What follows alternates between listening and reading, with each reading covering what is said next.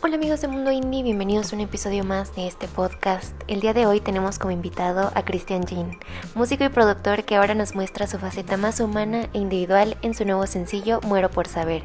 De este y otros detalles más nos comenta a continuación. Mira, aquí en Mundo Indie nos encanta indagar un poco sobre cómo comienzan los artistas en la música. A ti quiero preguntarte si recuerdas esa primera conexión que tuviste tal vez con una canción o con un álbum que te dejó con tan buen sabor de boca que dijiste, wow, yo quiero que la gente sienta lo mismo que yo estoy sintiendo, pero con mi música. Pues, yo creo que el recuerdo más, este, más antiguo que tengo de esto es en mi infancia. Yo creo la primera vez que escuché Nirvana. esa fue la banda como que me abrió el panorama musical, o sea, con, con, con, la primera banda que escuché que me dieron ganas de, de, hacer música. Estuvo increíble porque pues yo venía de, de otro mundo, ¿no? Como eh, mi mamá y mi abuela son, son maestras de, de, danza de toda la vida, entonces yo estaba más como por ese mundo y con Nirvana pues se me abrió el mundo al, al rock, tal cual. Y, fue la primera banda que, pues, con la que conecté así eh, de, esa manera y que me dieron ganas de, tocar la batería primero. Fue lo primero como a lo que me llevó a haber descubierto este, este grupo y, así es como empecé pues mi, mi carrera musical. Y que es muy interesante que te haya llamado la atención una banda que era muy diferente a la música que tal vez tú desde pequeño habías escuchado, pero yo creo que de ahí reside que tú dijiste, wow, esto está muy interesante, esto me gusta, porque tal vez antes no lo habías escuchado y dijiste, bueno, quiero meterme un poco más en esto y crear basándome en estos sonidos. Y sé que de ahí pues ya empezaste a explorar un poco más en la música, después vino Reino, pero después viene esta inquietud tuya de, crear desde lo individual, que pues yo creo que también es un proceso muy diferente, ¿no? El crear desde, desde ti y para ti. Entonces, cuando tú ya decidiste esto, ¿cómo fue para ti empezar a crear música que siga teniendo tu esencia, pero que es una esencia individual, pero que también eh, nos muestres esta otra faceta que tú tienes como artista. Eh, pues la verdad es que creo que cada proyecto como que tiene sus, sus fuertes, ¿no? Y sus, sus, sus fortalezas y sus debilidades. Y, pues eh, cada, cada cosa en cada momento de la vida tiene como una razón de ser, no sé, lo veo como de esa manera. realmente yo, pues soy un, una persona que, que, le gusta estar redescubriéndose de alguna manera, como reinventándome, me gusta colaborar con, con, con, diferentes artistas, entonces de pronto pues fueron muchos años de reino, reino, reino, giras, discos y llega un punto este, que, que uno pues también necesita sacar por otros lados diferentes este, inquietudes personales, artísticas, el, simple hecho de poder hacer algo en tu intimidad, ¿no? De, no tener que debatirlo con otra persona, por más talentoso que sea, más lo que sea, a veces uno necesita esos, pues, desfogues este, artísticos en donde encuentras y maduras mucho y después puedes volver a lo otro y con nuevos este, conocimientos y con, con una nueva visión de, de, cómo funcionan las canciones o etcétera, ¿no? Entonces realmente pues yo mientras encuentre los, los momentos adecuados seguiré pues colaborando con, con, diferentes proyectos, artistas, desde el punto de vista del, de la producción musical también me gusta mucho abordar las, las, las, las canciones y, y trabajar con, con otras bandas o con otros artistas y poderles sumar en este mundo también.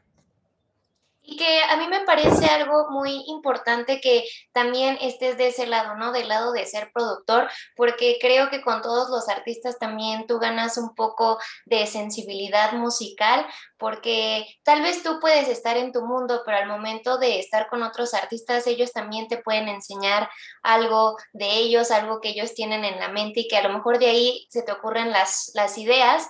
Y también algo que me llamó mucho la atención de todo esto nuevo que nos estás mostrando es que justo nos estás mostrando esa parte tuya muy individual y que siempre está en constante cambio. Siento que, por ejemplo, con el segundo disco que nos mostraste, Raíces, también fue una nueva etapa tuya y que ahora con este nuevo sencillo, Muero por Saber, nos estás mostrando de nuevo otra faceta tuya y quiero adentrarme en esta canción eh, de manera sónica. Quiero que me platiques un poco cómo fue creciendo esta canción porque sé que a veces las canciones cambian de un día para otro o de una hora para otro. ¿Cómo fue el proceso de esta canción?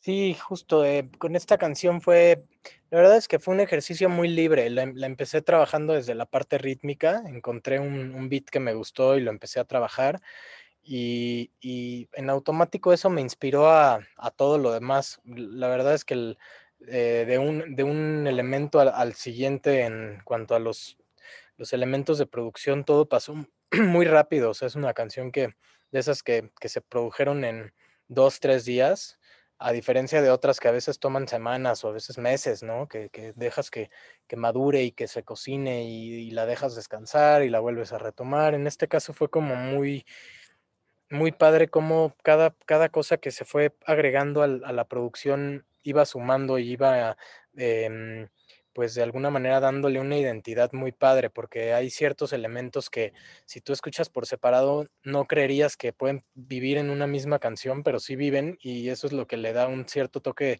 de psicodelia o hay algo ahí como que es, es una canción diferente, que, que, lo cual me encanta y me motiva mucho porque pues me gusta salirme de de, las reglas y de lo que de lo que considero que está bien, ¿no? Entonces de pronto ser este disruptivo en, la música creo que puede ser muy, muy benéfico.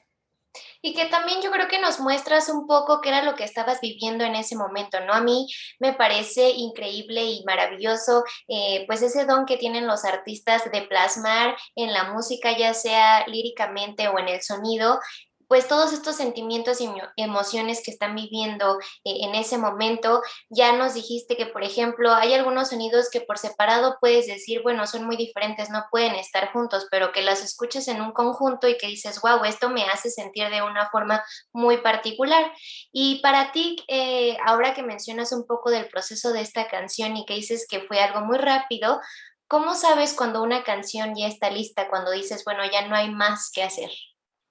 Por ahí dicen que hay que aprender a abandonar, no a terminar. O sea, no sé, es como un, como algo, algo, algo muy locochón porque eh, es, es, difícil tomar esa decisión de decir esto ya está siguiente. La verdad es que uno cuando se autoproduce y todo eso también le quiere dar vueltas y vueltas y vueltas y ya llega un momento en el que en el que funciona, o sea, en el que le pones play, la escuchas de principio a fin y, y si te hace sentir bien y ya diste lo mejor de ti y crees que abarcaste todos los, los ámbitos que pudiste haber abarcado en esa pieza, pues ya, ya es momento de dejarla ir, ¿no? Y un poco en el entendido de que con una sola canción no vas a poder hacer todo lo que quieras. Para eso se hacen más y más y más canciones porque en cada una pruebas ir a diferentes lugares y, y tratar de mejorarte en muchos aspectos. Entonces es esa, yo creo que la, la, el principal como indicador de que algo ya lo puedes dejar ser y,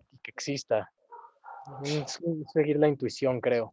Claro, y que sé que es muy difícil, pero que en algún momento también tienes que decir, bueno, si esto quiero que el público lo escuche, tengo que parar y tengo que decir, bueno, hasta aquí. Tal vez puede mejorarse, pero como bien lo dices, hasta la siguiente canción y tal vez puede salir algo mejor. Y eso también eh, me parece que es algo muy bueno en este proceso que tú vas teniendo como artista y, y evolutivo como persona también. Ahora del lado lírico de esta canción, nos hablas un poco de este miedo que a veces nosotros tenemos de salirnos de nuestra zona de confort, pero bien decías ahorita, esta canción es justamente de salirte de las reglas, tal vez de lo sónico, eh, salirte justo de tu zona de confort. Quiero preguntarte cómo fue para ti este proceso de estar hablando de este miedo que uno tiene, pero a la vez también estarlo experimentando con la música. Sí, pues creo que es, justamente dejarlo ser. De eso habla la canción, de dejar ser, de dejar que las cosas tomen su, su, inercia y que suceda lo que tiene que suceder, porque pues uno a veces tiende a, o, yo a veces tiendo a, a, autolimitarme, ¿no? En ciertos procesos o a decir, no puedo hacer esto, no puedo hacer el otro, no me abro a esto, no me abro a lo otro. Y creo que, el, que la vida pasa cuando uno realmente se permite tanto sentir como experimentar, como conocer, como dejar que las cosas tomen su, su, lugar solas. Este, a veces hay solamente que ponerle buena voluntad y confiar en que todo va, todo va a salir bien. Entonces, esa es un poco la, la, la, la idea principal de la letra de esta canción y, y, de otras que estoy haciendo, ¿no? Estoy tratando de mantenerme fiel a este mensaje porque creo que vale la pena explorarlo más y hablarlo más y compartirlo también. Son, son lecturas que he ido aprendiendo con el tiempo y que me tienen en un momento muy, muy fructífero de mi vida y que me parece increíble que a través de la música tú también nos estés dando este mensaje porque, por ejemplo, en mi caso, en los días de pandemia, la música fue ese refugio, ¿no? la música me, me, mantuvo sana en esos días en donde a lo mejor tenía muchas preguntas, en donde a lo mejor decía qué va a suceder, pero que con la música puedes encontrar esos mensajes que te dan ese empujoncito para decir, bueno, las cosas no están tan bien, pero vamos a salir adelante, ¿no? Y eso es lo que me gusta justo de esta canción, pero también nos hablas un poco de, del amor y de lo loco que puede ser eh, estar enamorado y de amar. Así que quiero preguntarte para ti, ¿qué es el amor? Pues para mí es una decisión más que otra cosa, es, es una decisión y es, eh, es, una, es, un, es una energía, es un nivel de vibración. Yo creo que, que el amor llega, o sea, aparte de uno mismo, y en el momento en el que eso sucede ya puedes compartirlo y recibirlo, pero todo nace de una energía personal, como de, de aceptación, de perdón, de agradecimiento, de reconocimiento y de muchos valores y defectos también, de los cuales hay que partir para poder experimentarlo. Entonces, para mí es justo eso, en la canción se toca el tema como del amor porque porque es la fuerza más, la fuerza con la que mejor funcionan las cosas, ¿no? O sea, cuando uno está en ese nivel de vibración y cuando permite que, que exista amor en su, en su vida, es cuando realmente suceden cosas mágicas y cuando realmente uno se siente bien. Esa es la realidad del ser humano, porque pues en el dolor no te sientes bien, en el miedo tampoco, en la euforia desmedida tampoco, entonces creo que es una frecuencia y creo que habla de eso, de, de darse la, el permiso de, recibirlo y de darlo sin intentar controlarlo o pensar que te vas a, dar en la torre, porque a veces eso pasa, como que no te sueltas porque tienes miedo de que te vaya a pasar algo. Y, pues ahí es un poco esa la, el mensaje de esta canción. Y que me encanta que justo des este, este mensaje tan positivo, porque creo que en estos días muchos necesitamos esos mensajes que tal vez pueden estar un poco ocultos, ¿no? En esta canción, no tan directo, pero que una vez que le prestas atención a la letra y que reflexionas muy bien lo que estás escuchando, lo puedes cachar muy bien. Y también algo que me gustó mucho de esta canción es que viene acompañada de un video, que en este video pues nos, nos muestras eh, estas imágenes que están superpuestas mientras tú estás cantando. Quiero preguntarte si esta idea de, del video fue tuya o fue de Jonathan Molina, de ambos. Pues de ambos, la verdad es que tenemos un entendimiento muy padre él y yo a nivel este, artístico y, y vaya, yo llegué y como en muchas ocasiones le dije lo que tenía en la cabeza y él lo tradujo en eso. Y es, una, es el primero de, de tres videos que van a salir de, de, estas tres canciones que voy a lanzar que es, va más o menos en la misma línea. Estoy tratando de mantenerme en esta misma línea por este lapso de, de, tiempo y de lanzamientos y ya después a ver qué viene, ¿no? Esa es la onda. Excelente. Y justo hablando de, de, estas tres canciones que nos vas a regalar, ya nos enseñaste una, ya tuvimos un adelanto. Y las siguientes dos, si cada una la pudieras describir con una palabra, ¿cuál sería? Pues la segunda podría ser em, nostalgia y la tercera, libertad. Yo creo que muchos de tus fans están muy emocionados de también escuchar todas estas canciones eh, en vivo. Quiero preguntarte qué es lo que van a esperar los fans, tal vez no para spoilearles tanto, pero para que se animen a ir a los shows, ¿qué van a esperar?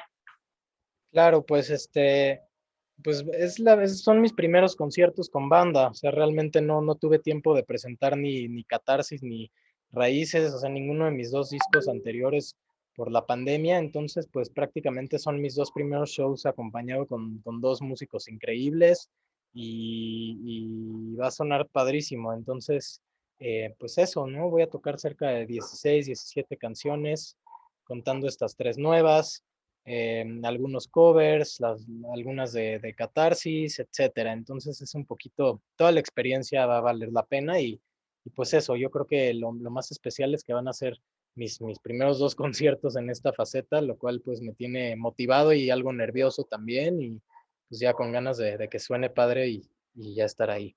Claro, y, y, ya que dices que pues son tus primeros shows, ¿cómo te estás preparando? Eh, porque ahora eres tú, tú eres el centro de atención. Regresamos de un momento en donde no hubo shows y que la gente va a estar muy eufórica de estar otra vez en shows en vivo. Pues la verdad no me preparo. Mi, preparación es, es ensayar y, claro, obviamente, ¿no? Que, que suene bien, cantar bien, tocar bien y y que fluya, o sea, pero realmente es eso y, y ya en su momento lo, lo abordaré, que empiezo los ensayos este fin de semana y pues ya pronto estaré por allá en Querétaro y en Toluca. Súper bien. Y bueno, ya finalmente quiero preguntarte, ya nos mencionaste que nos vas a regalar otras dos canciones, pero quiero saber si estás trabajando en más música, eh, te estás dando también un break para darle tiempo a esas canciones. No, sí estoy, estoy trabajando con, con un productor de Chile que se llama Pablo Stipicic, que justamente empezamos a trabajar ya la, la, mitad de mi disco hace poquito, hace unas semanas aquí en el estudio y, está quedando increíble. Y yo creo que para el año que entra, a principios, por ahí podré estar lanzando algo, el primer trimestre del año que entra, si todo se, se, se pone en su lugar. Excelente, pues vamos a estar muy atentos para esa nueva música.